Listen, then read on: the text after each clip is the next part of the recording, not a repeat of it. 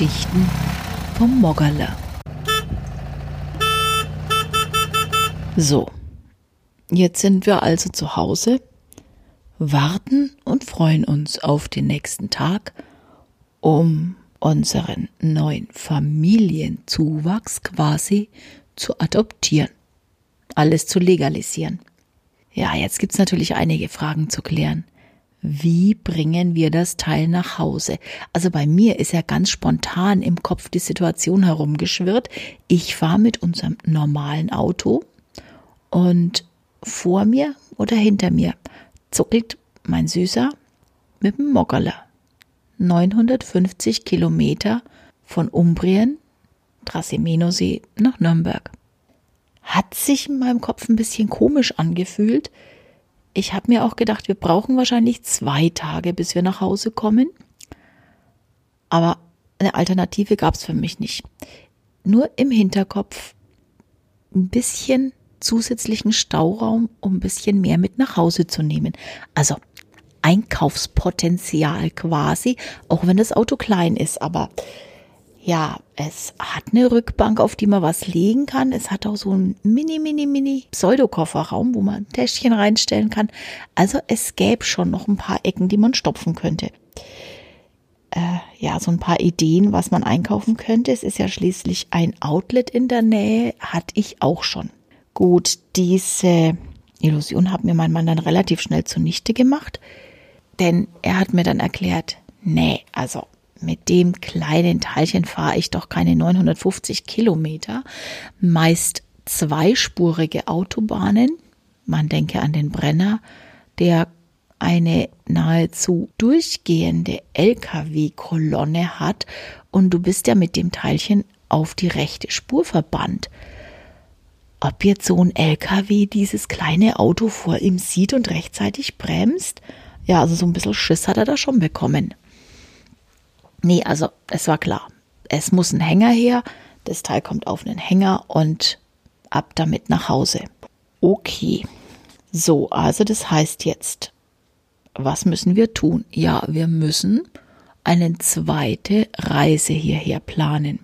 Für den Herbst haben wir noch Urlaub zur Verfügung. Wir haben uns noch nicht ausgedacht, was wir machen. Manchmal machen wir eine Fernreise, manchmal gammeln wir einfach nur zu Hause rum.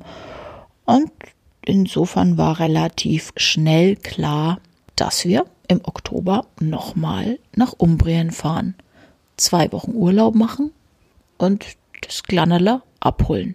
Also das kleine Auto, es Moggerler abholen. Ja, das war eigentlich auch für mich eine super tolle Option und eine tolle Idee.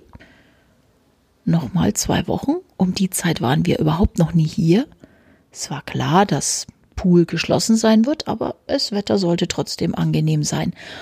War auch relativ schnell geklärt, dass wir unsere Wohnung wieder bekommen, beziehungsweise dass hier eh nichts los sei. Sie haben hier eigentlich dann schon eingemottet, aber wir können natürlich, weil wir ja Stammgäste sind, wieder herkommen. Also das war alles kein Problem. Gut, das war als geregelt. Bleibt noch die Frage, wohin mit dem Teil, wenn wir zu Hause sind. Denn im Winter wird es natürlich gehegt und gepflegt und untergestellt. Aber das ist ein anderes Thema. So, soweit geklärt.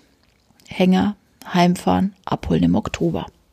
Geld organisiert für die Anzahlung und am nächsten Morgen, pünktlich kurz vor neun, waren wir dann bei Marco. Mit Hallo und Hurra haben wir uns wieder getroffen. Er schwingt sich auf sein Motorrad, wir in unser Auto und dann ab nach Castiglione del Lago zum italienischen ADAC heißt hier ein bisschen anders. Ich weiß den Namen leider nicht, aber es ist sowas wie der ADAC nur in Italien. Um neun hatten wir Termin. Wir stehen vor der Tür. Marco steigt vom Motorrad ab und stellt fest, oh, ich habe die Papiere zu Hause liegen lassen. Okay. Er fährt wieder zurück. In der Zwischenzeit hole ich mir beim Bäcker, weil wir hatten noch nicht gefrühstückt, standen genau vorm Bäcker, ein paar ja, Gebäckteilchen und haben dann gefespert in der schönen warmen Sonne. Dauert nicht lange. Ich war gut abgefrühstückt und Marco kam mit den Papieren zurück. Also wieder rein ins Büro.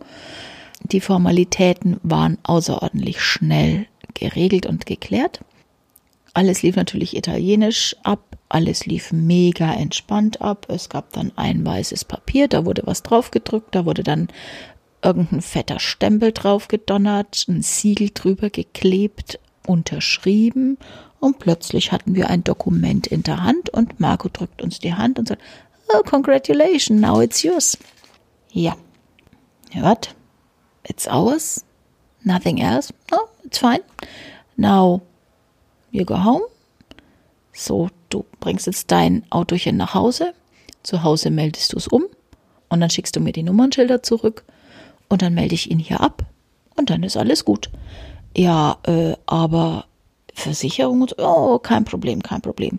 Das läuft alles und es ist jetzt dein Auto, läuft jetzt auf deinen Namen und versichert ist es, mach dir keine Gedanken und das regeln wir schon, wenn was wäre und ansonsten alles ganz entspannt. Ja, so ein bisschen Mund offen blieb uns dann schon, wie unkompliziert es in Italien abgeht. Kein großer Act und plötzlich gehört dir das Auto. Okay. Wunderbar. Papiere eingesteckt. Uns, gehören uns. Also niemand in Deutschland würde dir den Brief in die Hand geben, solange das Auto nicht umgemeldet ist. Wir haben alle Dokumente. Es ist wirklich unser Auto. Läuft natürlich auf meinen Namen. Aus versicherungstechnischen Gründen. Also, immer schön lieb sein mit Mami, gell, Papa. Insofern sprachlos über dieses unkomplizierte Vorgehen. Ja, und nach einer Stunde war das Thema gegessen. Mit Anfahrt, Wartezeit, äh, Papierkram fertig machen und wieder nach Hause fahren. Und mein Süßer war glücklicher Besitzer des Fiat Cinquecento, der sich spontan bei uns als Moggerle etabliert hat. Fortsetzung folgt.